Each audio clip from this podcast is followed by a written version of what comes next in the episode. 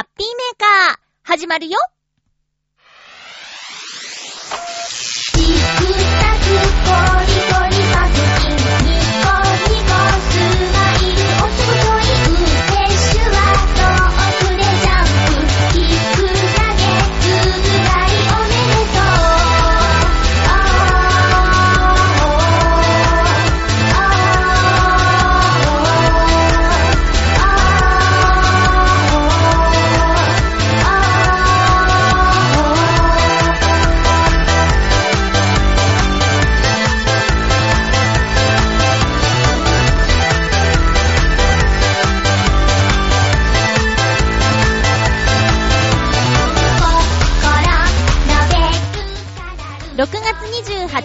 まゆっちょのハッピーメーカー。この番組は、ハッピーな時間を一緒に過ごしましょうというコンセプトのもと、ちょわへよ .com のサポートでお届けしております。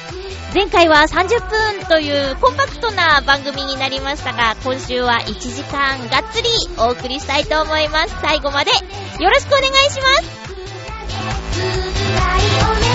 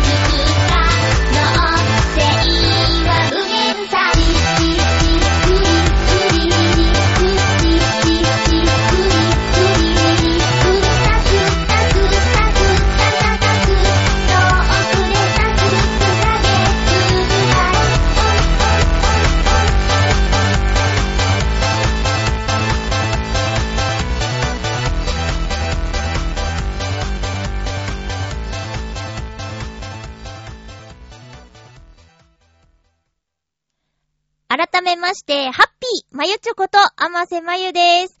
いや、あの、先週、ちょっとね、あの、時間が半分だったんですけども、どうでしょうね？30分の放送もありですかね？なんか、自分でいつも放送聞いてるんですけど、まあ、なんか、ちょっと物足りない感じがもしかしたらいいのかもしれない。1時間、こう、皆さん聞いてるんですか？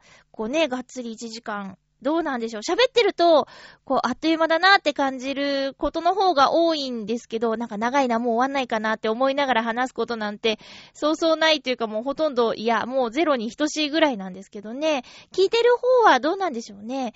やっぱりこう、話してる内容によって、たるいなっっていう風に思ったりもすることあるかもしれないですね。ハッピーメーカーっていうタイトルなのに、たまにすごく、すごくこう落ち込んでいってしまうような放送もあるからね。まあもう10年以上喋ってると、そういうこともあるかな。ラジオ聞いてると、あの、近況がわかると、うちの母親も言っておりますのでね。至って至って、とても素に近い状況でお話ししておりますが。うん、そうですね。もうダダ漏れてますよね。あ、えー、っとね、ナレーションのお仕事をしているぐるっと浦安という番組があるんですけども、これがね、あの、チョアヘオ .com でも、えー、番組をやっている洋一郎さんと、相方の女性っていうスタイルなんですよ。で、今回は、えー、今放送している放送はですね、あのー、三代目の洋一郎さんのパートナー、コニタンこと小西ゆりなちゃんの、えー、卒業会ということになっております。えー、っと、まあ、歴代の相方さんたち、皆さん、ことぶき卒業っていう形なんですけども、今回のコニタンも、えー、ご結婚の発表は番組でして、そして、えー、そのタイミングで辞めることなく、今回あの、妊娠ということでね、新しい命を授かりましたっていうことで、泣く泣く卒業っていう形なんですよ。で、私、ナレーションは、お仕事でやったんですけど、その時映像とか特に見てなくて、で、放送をね、見たらね、もう泣いちゃって、私ぐるっと浦安で泣くことがあるのかっていうぐらい、びっくりするぐらいに泣いちゃって、なんかコニタンが、本当に、なんでしょうね、こう、番組を去りたくないみたいな気持ちとか、あと、数々のサプライズと、洋一郎さんが作ったコニタンへのオリジナルソングのところで、今までのコニタンの活躍がこうね、映像で流れるんですよ。で、それが、またなんかコニタンがいい顔いっぱいするんですよ、明るくて。で、それ見てたら、なんか寂しいなと思って、泣いてしまったんですけど、もちろんコニタンも、あの、ぐしゃぐしゃに泣いてましたね。で、最初ね、コニタンが初登場の時は、えっ、とね、東京ディズニーランドの30周年記念の時のディズニーランドへ取材に行くっていう放送会で、すんごいハイテンションだなっていうのが最初の印象だったんですけど、まあ、だんだんなんていうか、こう、あんまり気張りすぎない、頑張りすぎないっていうスタイルになってきてから、なんかな、馴染んできたっていうかね、もう最初はもう、やりまーすみたいな。常に前のめりでみたいな感じのコニタンが、だんだんだんだんその、いい感じに落ち着いてきたっていうんでね、もうこれから、グルートレースの10周年に向けて一緒にやっていけるかなと思ってたんですけど、まあ、嬉しい報告ではあるんですけど、やっぱりいなくなっちゃうのは寂しいなっていう感じが正直なところですかね。で、えっと、新しいパートナーも決まりまして、その新しいパートナーとのグルトレースは、7月1日から放送始まります。あの私は変わらず、ナレーションを担当していますので、えー、視聴可能エリアの方はぜひご覧ください。ぐるっと浦安はね、割といろんなところで見られるみたいですよ。ぐるっと浦安で検索をかけていただけると番組ホームページがありますので、そこで、えー、エリアの確認、放送時間の確認などなどを行ってください。結構ね、複雑なんでね、ここで口頭で言っても、あれなんで、あれ、あれなんで 見ていただいた方が早いんじゃないかなって思いますよ。あ、うちでも見られるんだみたいな人がいるかもしれないですよね。うん。で、えー、っとね、グルトレスはそう、あ、7月1日からの新しいパートナーとの放送は、えー、っと、浦安三社祭りの様子を取材しています。で、この日はね、スペシャルゲストというか、男の人が、あの、番組に参加するのは、多分初じゃないかな。グルトレスの放送に男の人が、洋一郎さん以外の男の人が MC で参加するのって初じゃないかなって思うんですけど、え、千葉時っていう生放送の番組があったんですけどね、それのメインパーソナリティの山口正隆さんという方が、えっと、ゲストで参加します。で、あ、そうだ。新しいパートナーは、えー、吉永美香ちゃん。美香ちゃんですね。美香ちゃんと3人での放送が7月1日からのグルトゥーレースであります。まだ YouTube では見られないですね。これ本当に切実にお願いしたいなって思ってるんですけど、まあ、ここで言ってるだけでは伝わらないよね。グルトレースが YouTube で見られるようになったら、いいねいいね。これこの間も言ったね。という感じで、えっ、ー、と、グルトゥライスのお話でした。この放送回は収録の時に少し映像を見せてもらったんですけど、かなり熱いですよ。お楽しみに。さあ、えー、っとね、この間、そう、うちの母親とはあんまり電話で話さないっていう話もこの番組でしたと思うんですけど、えー、この間ね、久しぶりに電話をしました。あのー、母親が、もうすぐお誕生日なんですよ。で、えー、何か欲しいものはあるかいっていう内容でちょっと話を聞いてたら、あの、意外とパッとね、日傘が欲しいっていうお話で、あ、日傘？そっか、つって。で、今、お勤めしてるんですけど、駅からその勤め先までちょっと歩くんですよね。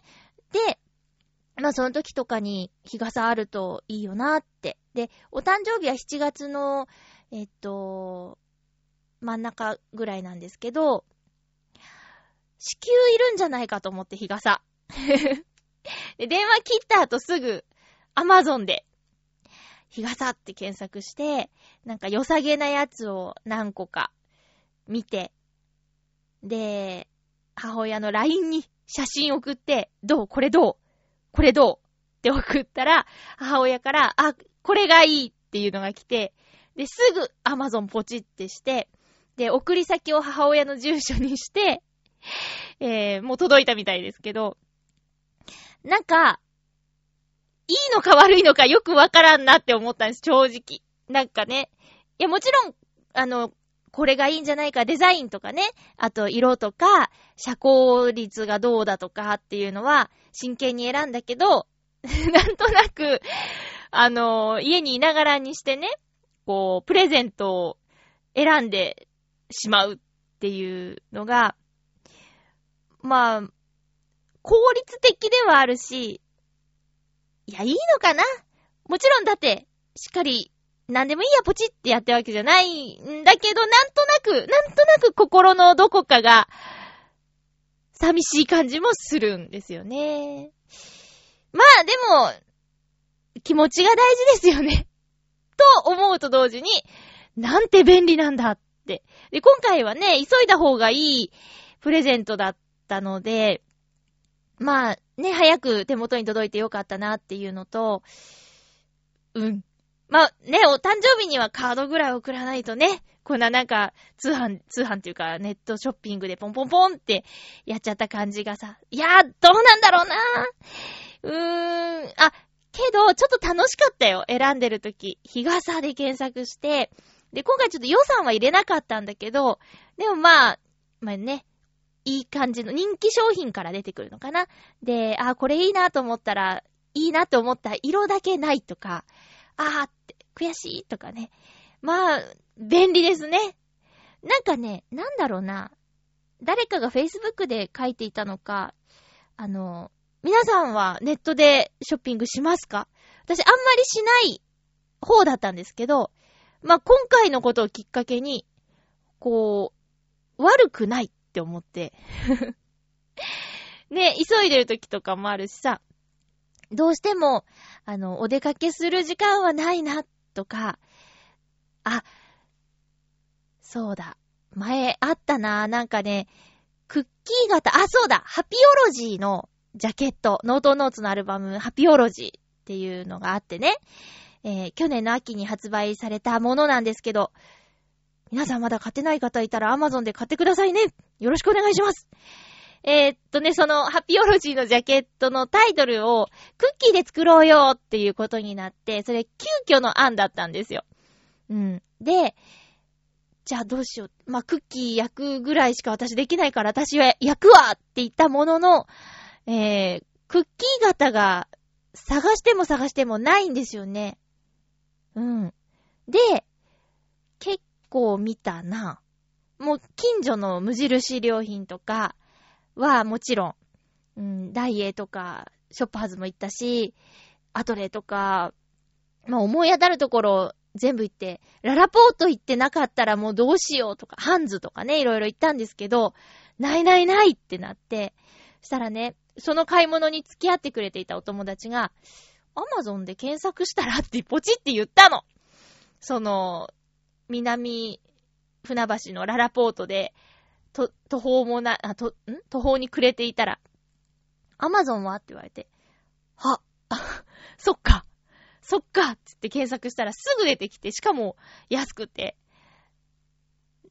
そこで、お急ぎ便でやったらね、その日の夕方と届いて、何だったんだろうって、この数日間と数時間、今日の数時間って。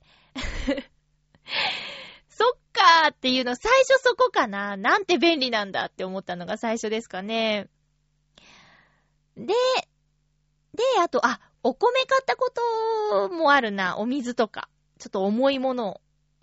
うん。あとね、野菜ジュースをね、ずっと定期購読してたんですよ。定期購入か。定期購入してて。で、野菜1日これ1本っていうね、200ml 入ってる、こう、パックのジュースなんですけど、それを、あの、毎月届くようにしてたんですけどね。なんかある時から自炊をするようになって、その、それまでは野菜ジュースと柿ピーっていう食生活だったのが、変わってから野菜ジュースを飲む習慣がなくなっちゃって、ちょうど冬だったこともあって、冷たい飲み物を避けていたというか、で、溜まってっちゃって、あ、これもうちょっと定期購入止めたいなっていう時に、アマゾンってすごいんですよ。なんか止め方よくわからなかったんですよ。そしたらね、お客様のお問い合わせはこちらみたいなところがあって、なんか電話をアマゾンからかけますみたいな。で、かけるタイミングが選べるんですよ。今すぐっていうのと、何時頃みたいなやつ選べるだったんですけど、今すぐっていうのを押したら、本当にすぐ折り返しかかってきて、アマゾンですって言って。で、あの、すいません、定期購入しているものの止め方がわからないんですけど、って言ったら、あ、あの、わかりにくくて申し訳ございませんみたいなところから、止めるやり方と、あと他にご質問ありますか？みたいな感じと、うん。そんな、すごく丁寧なアマゾンがね、いいなって最近よく利用してます。あと何より早いね。うん。そのクッキー型の件の時に、私、プライム会員のお試しで入っちゃったみたいなんですよ。で、そのお試しも1ヶ月間無料で試せますって。でもそれ以降は年間3000いくら年、年会費かかりますっていうのをうっかり忘れてて、そのまま実はプライム会員でしたみたいな内容もその電話で発覚して、へえ、そうなんだ。えー、どうしようって言ったら、あ、ちょっと申し訳ないですけど、1年間はちょっとは入っててもらって、で、でも、映画とか見られるんですよってそこで知ってね。半年ぐらい過ぎてから、あ、私プライム会員だったんだって知って、そしたらね、あの、年間3000いくらの会費払うだけで、あの、映画見れ、見られるんですよ。で、もちろんまあそこにあるものしか見られないんですけど、まあ、そうだな、見直したいなと思ってた映画のドラえもんとか、見たいなと思ってた映画のクレヨンしんちゃんとか、あと、ドラマとか、そう、勇者よしひことかさ、なんか面白いなと思ってたやつとか、えっと、まあ、好きな映画も何本かあって、大泉洋さんのね、映画とか、で、これまあ使うようによっちゃ、すごくいいなって思ってね。で、プライム会員って無料で当日お急ぎ便っていうのもできたりするんだよ。だからね、まあトータルで考えたらお得なのかなって思いました。皆さんね、もう通、通販、ネットショッピング、どれぐらい使ってますか？えー、あ、そうか。次回のテーマそれにしちゃおうかな。テーマね、考えてたんですけど、あの、あなたとネットショッピングとかにしようかな。と、ネットショッ、急に変えました。次回のテーマは、あー、でもどうしようかな。タイミングずれたらこれ、もう使わなくなるテーマかもな。じゃ、次回は次回で、で、その翌週これにしよう。次回はまた別のテーマにします。えー、ということで、最近の私とネットショッピングでした えっと、テーマに行こうかな。ハッピートーク前回30分の放送だったので、テーマトークができなかったんですけど、えー、その分、今回、させていただきます。お便りもね、いただいてたのにすいません。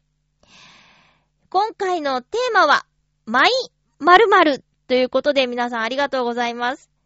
ハッピーネーム、七星さんでーす。まゆちょハッピー、ハッピー？一番大事なの。それは、マイ PC ですね。うん。これでハピメも聞いておりますし、他のネットラジオももちろん。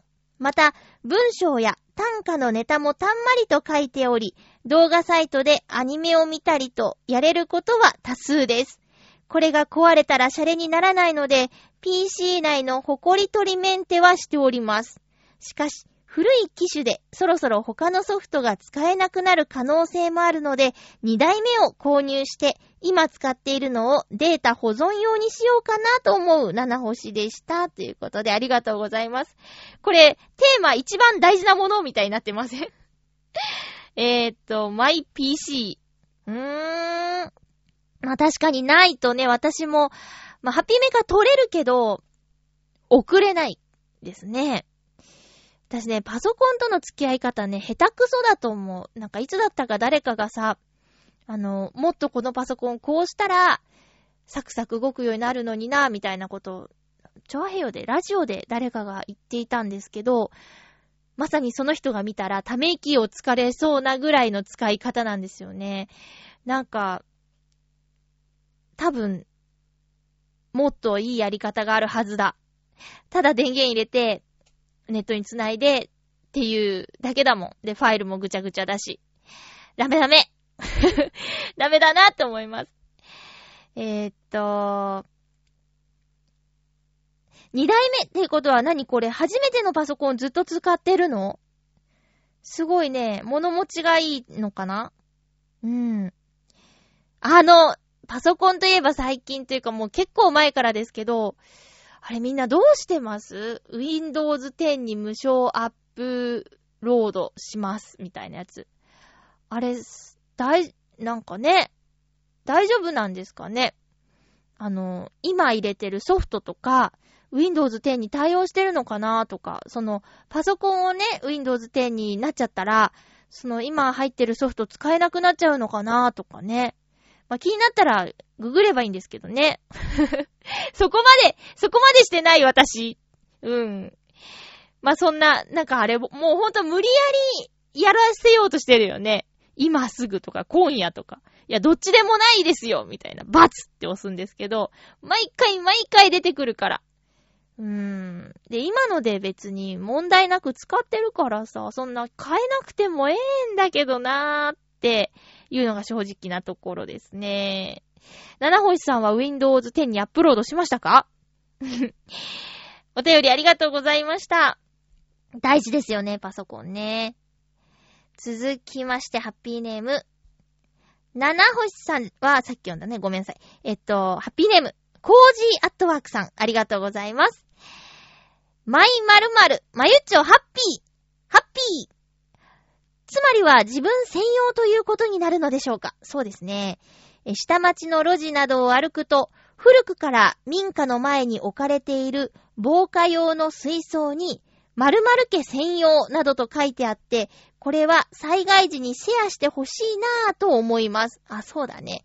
まあ自分の家が燃えている時に、隣の家に水を使い果たされていたら途方に暮れてしまうでしょうが。それはさておき。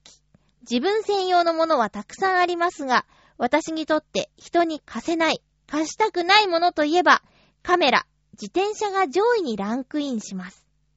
どちらも私、私用にカスタマイズされています。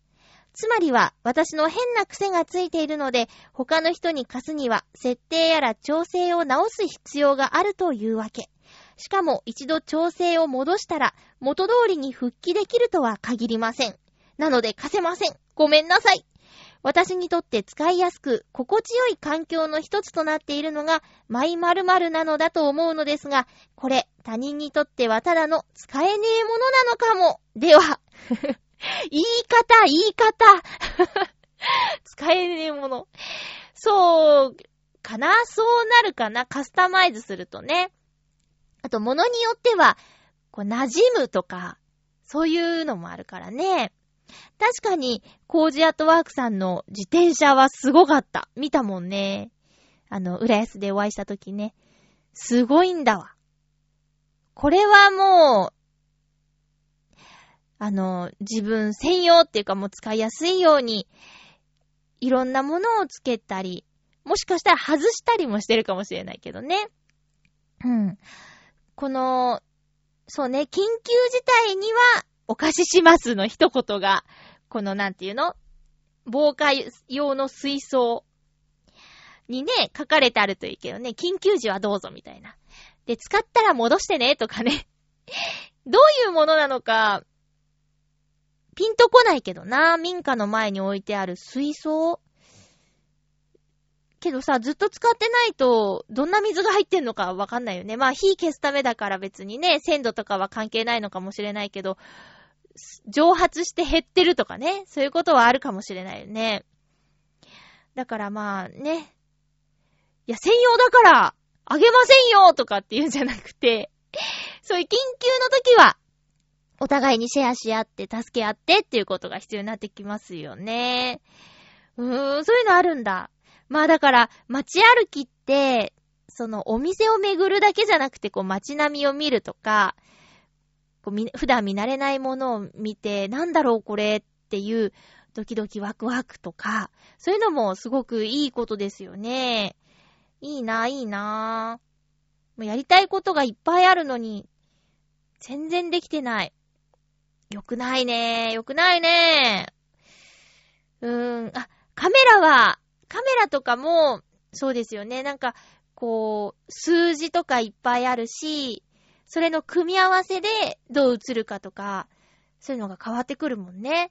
だから貸せないっていうのよくわかります。でも貸すときに、あの、一般用に戻してから貸してあげるって思ってるっていう優しさがね、感じられますね。コージアトワークさん、ありがとうございます。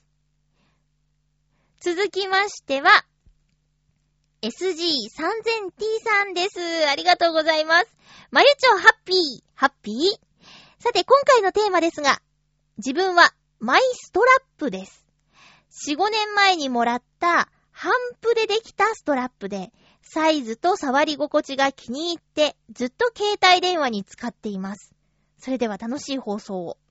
ありがとうございます。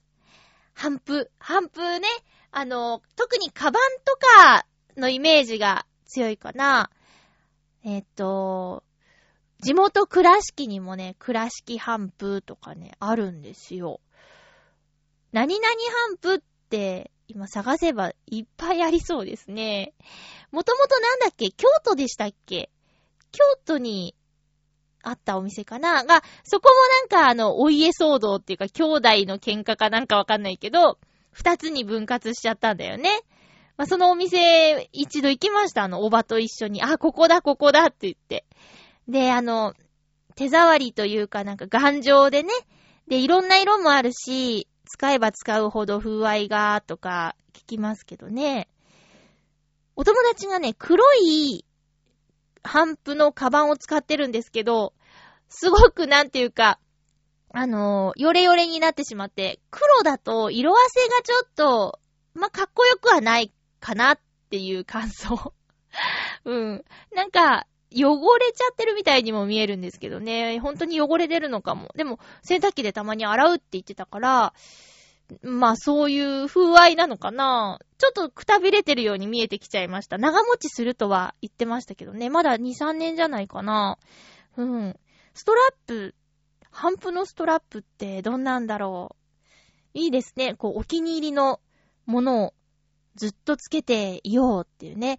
特に携帯電話なんて今ね、もう肌身離さずというか、これなくなったらほんと大変なことになっちゃう代物だから、お気に入りのアクセサリーで自分のものってわかりやすくするっていうのはすごく重要ですよね。私ね、携帯電話にあの、パワーストーンをつけてたんですけど、バラバラってね、ちぎれてどっか行っちゃったんですよ。すごく悲しくて。けど、身につけてるものが壊れたり、なくなったりするときって自分の身代わりになってくれたって思うようにしなさいみたいな考え方を聞いて、あ、あの、パワーストーンは私を守ってくれたんだって思うようにしました。悲しいけどね。誕生石とかいろいろついててさ。でね、今私の携帯電話はね、抜け殻が今でもひっついてますよ。石は一個もないのに、そのパワーストーンがついてた部品だけ つけてて、えー、先月母親に会った時に、あの、あ、おばと母親に会った時に、何つけてんのそれって言われましてね。まあ、そろそろちょっと別のものをつけようかな。確かにこれなんだろうって感じだもんな。そう。まさにさっきのさ、コージアットワークさんが言ってた他の人にとっては、いらねえものっていうやつね。そんな感じですよ。うん。えー、ストラップ、ストラップ、ストラップ、うん、iPhone になってからね、ストラップをつける習慣がなくなってしまって、あのー、つける場所がないんですよ、iPhone って。で、まあ、そのうち、ケースにストラップホルダーがついてるものとかも出てきたんで、今は、その、ストラップがつけられるケースをつけているので、ストラップをつけているんですけどって、つけるつけるって、なんかややこしいですね。えー、なんですけど、しばらくはその、ストラップホルダーのないケースだったんでね、ずっとストラップつけてなかったですね。うん。お気に入りの一つがあると、すごくいいですよね。ハンプのストラップ気になるな。今度見てみよう。えー、っと、SG3000T さん。お便りありがとうございました。これからも大事にしてくださいね。4、5年前ね。すごい長いね。続きましては、ハッピーネーム、フクロウのキスさん。ありがとうございます。まゆっちょ、ハッピー。ハッピー？今回のテーマ、マイ〇〇について。私の場合は、マイサーベルでしょうか？おー、かっこいいな。えー、私のフェンシングの剣は、もう20年近く使っているので、握りの部分が私の手の形に削れています。このため、私以外の人間が使うときには使いづらく、私が使うのに最適な形になっています。これはまさに私専用ですね。それでは。すごいな。はぁ、ありがとうございます。20年 !20 年ずっと同じもの使って、そっか、削れてくるんだ。そうだよね。ギュッて握ってね、戦うんだもんな。へえ。形がそうなっていくんですよね。20年ずっと使ってるもの、20年近くずっと使ってるものってなんだろうな。20年でしょ？まだ20年じゃないな。私の家の鍵についてるキーホルダーは20年じゃないですけど、でも15年ぐらいにはなるかなうん。上京して一人暮らしの時からずっとつけてるんですよ。ガラスの地球儀のね。あの、鍵だけじゃなくて、そのガラスの地球儀が気に入っていたので、えっと、キーホルダーから外して、ペンダントの、なんていうか部品をつけて、ペンダントトップにしていたりもしましたね。だから、二つ持ってますよ。うん。鍵とペンダント。うん。あとは、誕生日プレゼントとか、何かプレゼントにその地球儀を送るっていうこともよくありましたね。綺麗なんですよ。光に透かすとね、青い、まあ、ビー玉ですかね。ビー玉の光がファーってなって、綺麗なんですよ。うん。で、まあ、これを、これの場合は自分の好きなものを送ってしまうバージョンですね。うん。20年はないな。ちょっと考えてみたけど、ずっと20年、20年ずっと。うーん。すごいね。だからすごいですね。20年ずっと。皆さんありますか ?20 年ずっと使ってるもの。しかも買っておいとくんじゃなくて、ちゃんと定期的に使うものだよ。うーん。これからも大事に使ってくださいね。もう、それは、新しいものとかになってもさ、しばらく馴染まないよね。これっていう一本でやってきたんだ。すごいなぁ。お便り、ありがとうございました。私のマイ〇〇なんですけど、えっとね、最近ボーリングとダーツによく行っておりまして、そのあたりですね。まずね、ダーツ、初めて行った時はお店にある、えー、ダーツの矢をね、借りてやったんですよ。で、何度かそういう形でやってたんですけど、あの、自分の買ってみたらって勧められて、で、まず最初買ったんですよね。で、それでやってたら、ダーツって、こう、羽をね、つけるんですけど、投げて変なところに当たったりとかすると、あと部品が緩んできたりすると羽が落ちるんですよ。で、その、落ちた羽を付け直すっていうのが、結構ね、イライラするんですよ。で、一時私、マスキングテープとかで、羽と本体をひっつけたりしてたんですけど、そうすると、バランス、重さのバランスが変わるだとか、重心がずれるだとか、あと、テープでつけてても落ちちゃったりとかするし、テープを忘れた時の終わった感が半端なくて、どうしようって思ってたんですけどね。あの、すごくダーツにハマってるお友達が、ダーツショップに一緒に行こうって言ってくれて、で、ダーツショップに行ったら、その羽が取れない、取れにくいようになる羽っていうのを売ってるよってことで、それをね、この度買いまして。しかも、羽もいっぱいそのダーツショップには種類があったの。で、ペンギンのがあったんですよ。で、ペンギンの羽買って、で、取れにくいキャップをつけて、この間、またダーツ行ってきたんですけど、ストレスがね、だいぶ減りました。まあ、うまい下手って言うと私まだ全然なんで、あの、下手なんですけど、とりあえず、羽が取れないストレスからイライラしなかったですね。だからこのマイダーツでもっと上達して上手くなりたいなと思います。そんで、その、羽が取れにくいようにすると、今度羽が取れないんですよ。しまうときに。これちょっとね、難しい、ややこしい矛盾なんですけど、羽をゲームの時に取れないようにするということは、羽を取ってしまえないっていうことになって、その羽がついたまんましまうケースっていうのが必要になって、で、この間ね、あ、それもアマゾンだわ。それもアマゾンで、あの、ダーツの羽を入れるケースを買いまして。これ結構気に入ってます。ごついんですけどね。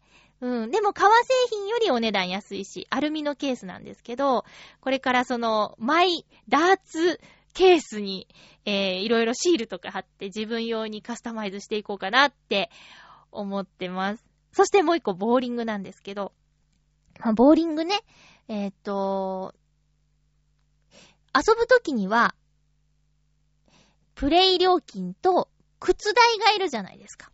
で、靴代が1回200円ぐらいかな？するんですよね。200、あ、もっとするかな ?300 円するかな？で、こないだですね、ボーリングの靴を買いました。マイシューズです。うん。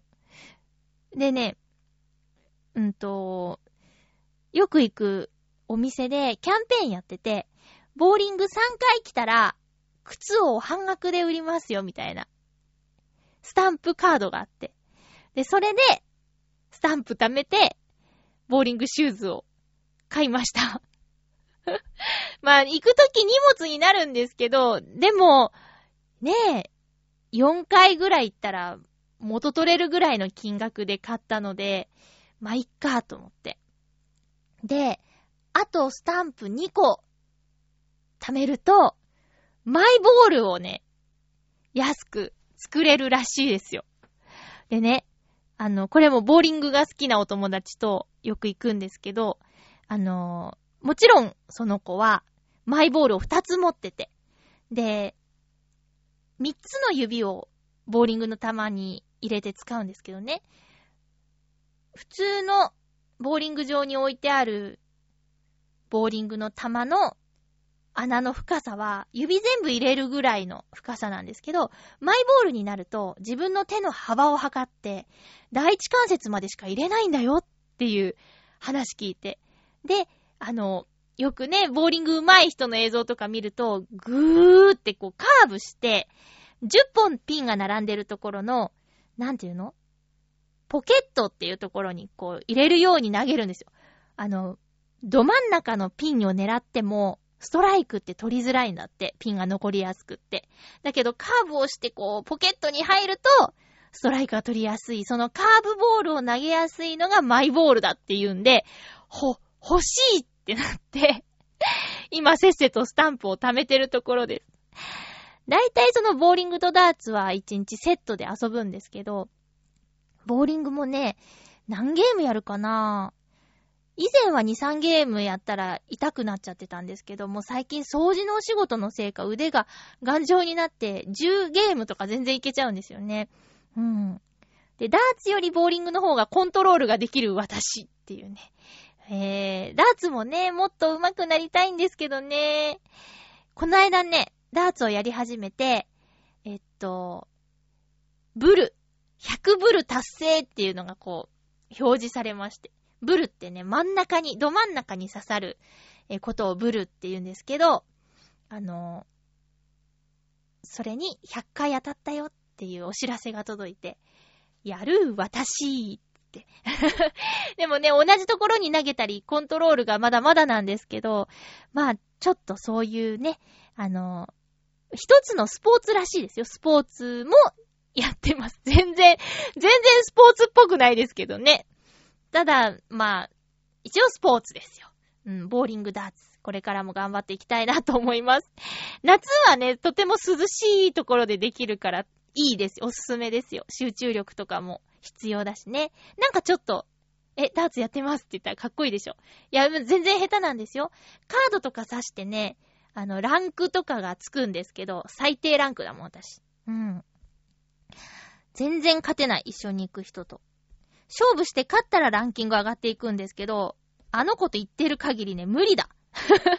私全然ダメだもんな。えー、そんな感じで、マイ〇〇。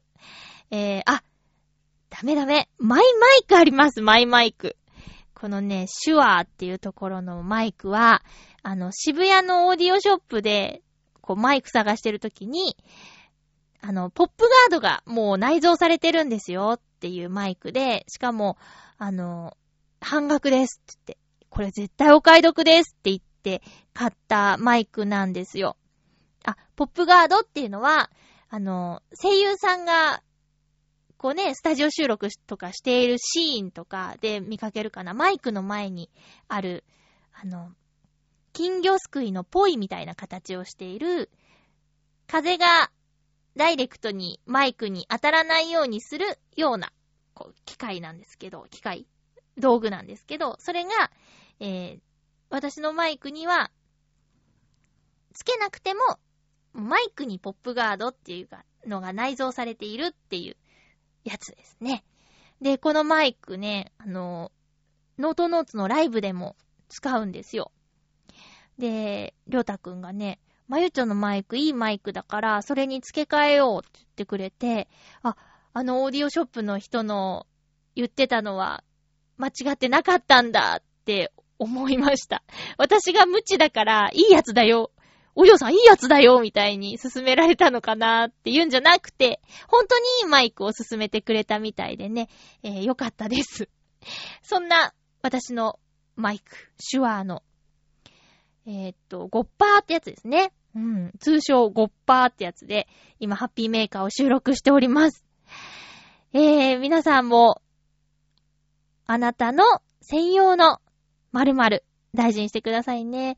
マイ箸とかね、マイボトルとか、あの、やると、エコにもつながるって言いますもんね。うん。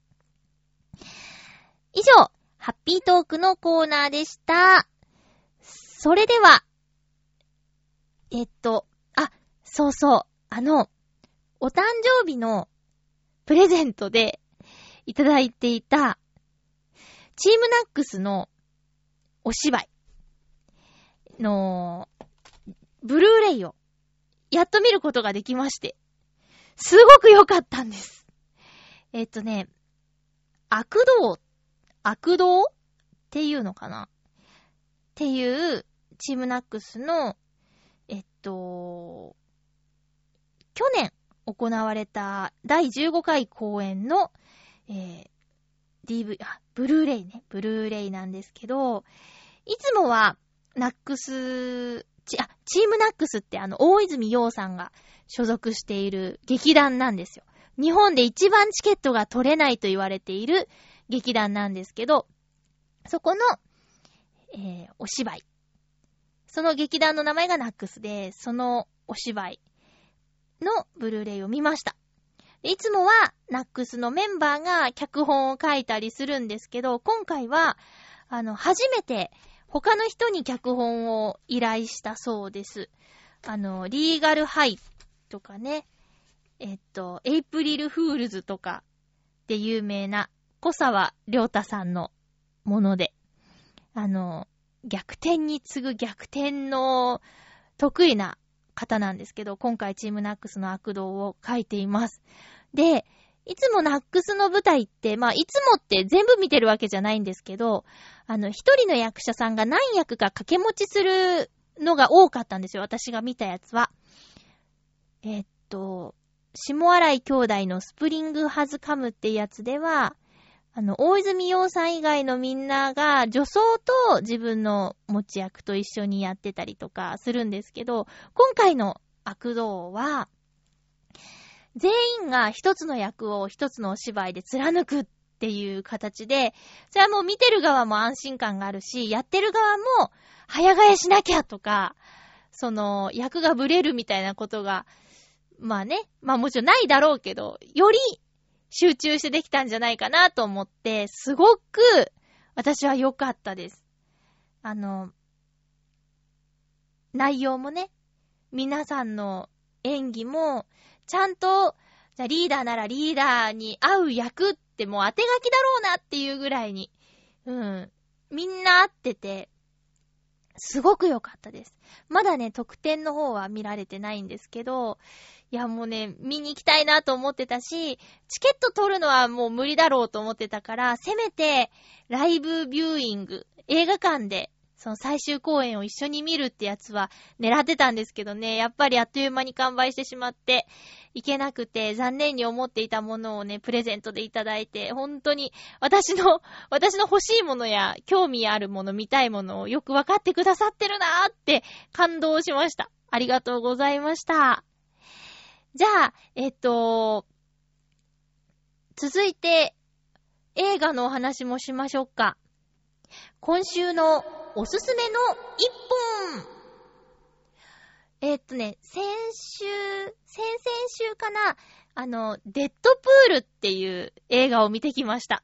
これ R15 指定なんですけど、えっと、本当にね、グロいまずいとこ。グロいです。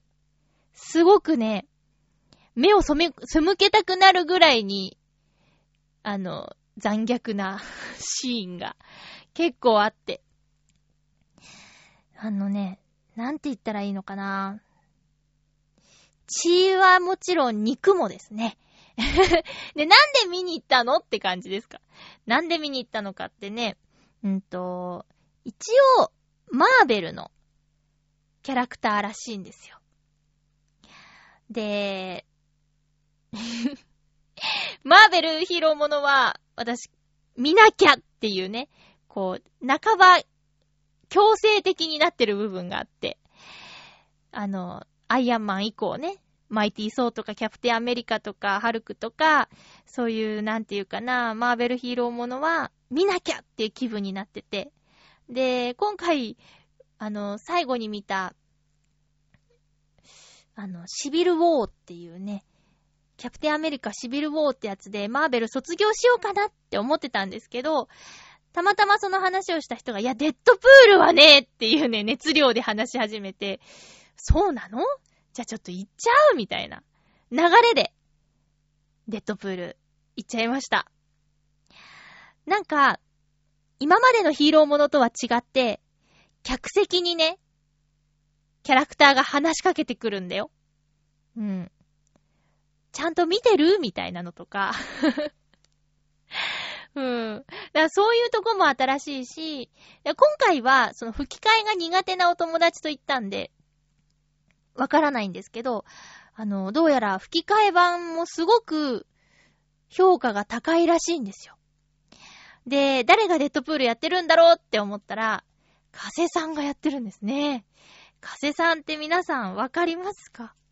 あの、北へダイヤモンドダストドロップスっていうアニメで共演させていただいてたんですけど、あの、オムニバスのアニメだった中で唯一すべてのお話に出てきていたキャラクター、旅人。毎回 T シャツが変わる旅人の役を、カセさんがやってたんですけど、その方がデッドプールの役をやってらっしゃって、すごく評価が高いそうです。そういうね、なんか、ちょっとこう、あの、有名な海外のものが来ると、俳優さん当てることが結構あるんですけど、今回ね、しっかり声優さんを選んでいただいて、そこも嬉しいし、で、その、選ばれた加瀬さんがすごく評価が高いのも、なんか、ね、以前共演させていただいたご縁からか、あ、嬉しいなと思って。で、ね、もう一回映画館であの映像を見られるかって言ったらちょっと厳しいんですけど、レンタルとか出たら吹き替えでも見たいなと思いました。でもね、そのね、グロい、グロいところをちょっと注目されちゃいがちなんですけど、私はね、なんか泣きそうになってしまいましたよ。純愛なんですよ。うん。なんでそうなっちゃったかっていう、なんでそのデッドプールという、あのまあ、ヒーローになっちゃったのか、とか、で、なんで戦うのか、で、戦ってどうしたいのかっていうのが、すごく明確で、だったらやるよね、だったら行っちゃうよね、とか、そんな感じでね。だから、まあ、本当にね、ふざけたヒーローなんですけど、その根っこがしっかりしてるから、見られるんですよね。で、そう、グロいんだけど、はーって、こう映画館で何度も顔をわーって覆ったけど、でも、最後は、うーんってなるの。うーんってなるんですよ。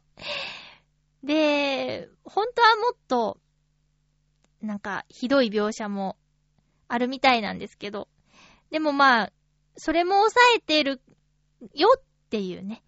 うん。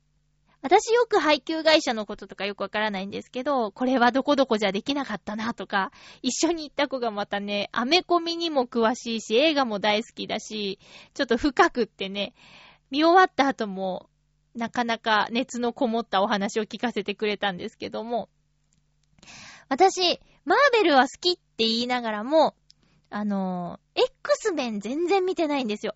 で、今回、デッドプールには、X メンのキャラクターが2人出てきてて、で、なかなかコミカルで面白いし、いい人だなーっていうキャラクターだったんで、ちょっとこれから X メン手出しちゃうかもしれない。今度ね、新しい映画もやるし、ねえ、ちょっとまたマーベルの毒にハマってしまいました。中毒性にね、ハマってしまいました。あの、アメコミといえばね、マーベルか DC っていうのがね、有名なんですけど、DC の方全然です。バットマン、スーパーマンとか全然見てないんですけどね。うん。なんかマーベルものは気になってしまうことが多いみたいですよ。ということで、今週のおすすめの一本は、デッドプールでした。もし行く方は、あの、気持ち悪いシーンいっぱいあるから気をつけていてくださいね。では、お便りご紹介します。ハッピーネームコージーアットワークさんから先週いただいていたふつおたです。まゆっちょハッピー。ハッピー？早朝の街を自転車で走っていると、通学途中の小学生に声をかけられました。小学3年生くらいかな。顔立ちの整った可愛い男の子です。すみません。あの、僕のパンツ、パジャマっぽくないですか？言われてみると、八分丈のレモンイエローのイージーパンツ。淡いブルーで小さなイラストが散りばめられています。うーん、パジャマっちゃパジャマに見えるかもでも、男の子の目がマジです。きっと、出がけにお母さんと、こんなのパジャマみたいでやだそれしかないからわがまま言わないのとかいう会話があったのではないでしょうか。学校で、パジャマ履いてきたと、かわ、からかわれたら嫌なんだろうな。パジャマ履いてきたとか言われたら嫌なんだろうな。よし、ここはプレゼンテーションを続けて、ん十年の私に任せなさいあれ？かっこいいサマーパンツだね。それ、イージーパンツとも言うんだよ。あ、なんか男の子がうつむいていた顔を上げました。食いついてきたそういうの、ニューヨークのハンプトンズみたいな超高級リゾート地でジョニー・デップとかが流行らせたんだ。かっこいいじゃん なんか、表情がパーッと明るくなって、ありがとうございますと頭下げたかと思うと、走って行っちゃいました。いろんなキーワードを入れたから、学校で自慢するかもでもごめん。本当は、ハンプトンにジョニー・デップの別荘があるかどうか知らないし、彼がイージーパンツを履いているかどうかもわかりません。まあ、サマーリゾートなのでみんな履いているのは確かですが、とっさに小学生にわかるような名前を出してしまいました。あの子の中で、君がイージーパンツの家元になっちゃったかも？ジョニー、ほっとにごめん。あ 面白いすごいなジョ、ジョニーに謝ってる。すごいね。この男の子もすごいね。まあ、知ら、知り合いじゃない人ですよね。に、話しかけて、パジャマっぽくないですか？って。へえ。よっぽど気にしてたのかな？せか人見知りしない子なのか。そうなんだ。プレゼンすごいですよコージアットワークさん。こんな風に言われたら、あ、大丈夫かもって思えるだろうし、からかわれたとしてもね。あ、でもこれ、サマーパンツとか言って、って、ジョニー・デップも履いてるんだよって 言っちゃう。言っちゃうよそうだよね。海外のタレントさんとかで、小学生でも知ってるか、ジョニー・デップ。すごいね。はあ、他にいるかな？スティーブ・ジョブズとかわかるのかな？小学生でもわかる外国人さんって。あとはスポーツ選手で何人かとかいるかな？うん。まあ、そっか、ジョニーデップ、ジョニーデップ強いね。ジョニーデップは強いな。すごいコージャトワークさん、これ面白いね。これすごい面白いです。お便り、ありがとうございました。もうとってもハッピーメーカーさんじゃないですか、これ。コージアトワークさん、ありがとうございます。えー、次回の放送ですが、7月5日の放送を7月3日にする予定です。ああ、もう !2016 年半年終わっちゃったんですね。下半期突入ですね。テーマは、さっきね、ごちゃごちゃ言っちゃったけど、えっと、今回は傘をテーマにします。え、まだ梅雨の時期でね、傘のお世話になることもあると思います。この番組が配信されている火曜日、おそらくめっちゃ雨の日でしょ。皆さんは傘どうしてますか？あの、しっかりした、こう、何千円かする傘を持っているのか、それとも、もういや、なんかビニ傘だなとか、100均のだなとか、いろいろもう傘にまつわるエピソードを聞きたいですね。いや、僕は、傘は刺さないっていう方も中にはいるかもしれないですかね。とにかく、傘にまつわるお話を聞かせてください。お便りお待ちしております。その他、ふつおたなどなどもお待ちしておりますよ。えー、っと、宛先は、ちょあへよ .com のホームページにあるメールフォームを利用するか、ちょあへよアットマーク、ちょあへよ .com まで送るか、ハピメドットメールアットマーク gmail.com まで送ってください。よろしくお願いします。珍しく宛先行ったなって自分でびっくりしちゃった。お相手は、まゆちょこと、あませまゆでした。また来週、ハッピーな時間を一緒に過ごしましょうハッピーわがままな、一人結んでみたよ。追いかけて、いつも捕まえていた。明日に